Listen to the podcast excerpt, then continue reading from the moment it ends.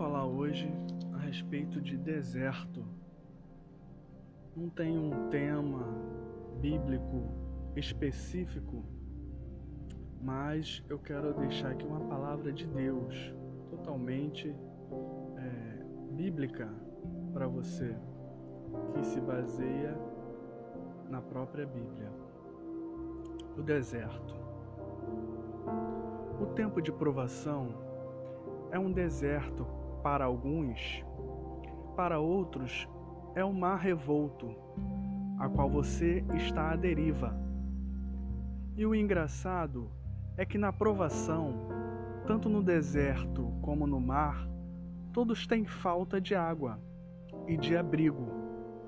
Por outro lado, as dificuldades podem parecer as mesmas, tanto para o deserto em terra seca, como para aprovação no mar à deriva.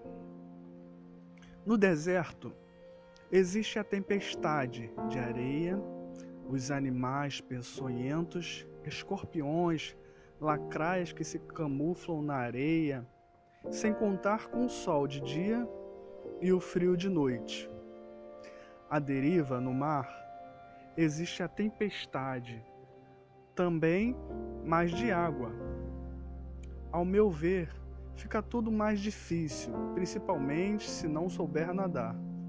Aí você é, finda logo a sua jornada, porque o mar muitas das vezes é revolto, tem grandes ondas, ventos impetuosos, chuva, sol além de grandes peixes como tubarão e baleias assassinas.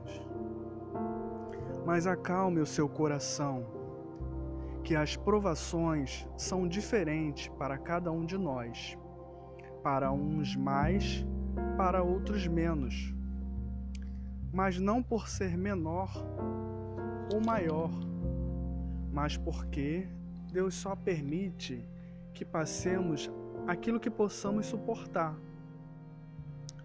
Na vida, em todo momento, Deus está te vendo. E se você clamar por Jesus, Ele vai te socorrer. Para você saber que é Deus, através de seu Filho Jesus, que te sustenta. Não importa a adversidade não importa a distância, não importa as muralhas, mar, deserto, montanhas. Ele te fará saltar muralhas. Com Deus, você vai passar no meio de um exército. Animais, pestes, vale da sombra e da morte. E Ele estará contigo. Mas a única grande pergunta que temos que fazer para nós mesmos é se eu estou com Deus. Pois Jesus quer te dar sempre o melhor. E a vergonha, o medo, tantas outras coisas querem nos afastar de Jesus. Mas nós, finalmente, na hora que a dificuldade chega, aperta, sabemos em quem podemos realmente contar. E se sabemos em quem podemos contar, por que então não mudarmos hoje, agora? Deixe que Deus entre no seu coração através de Cristo Jesus e faça morada tenha uma mudança de vida e de atitude, de verdadeiro filho de Deus, que Deus te fez assim. Esteja com os seus caminhos em Deus, que Ele estará com você.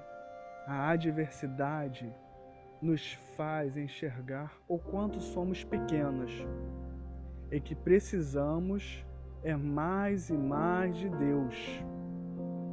Fique com essa palavra e que Deus te abençoe em nome de Jesus.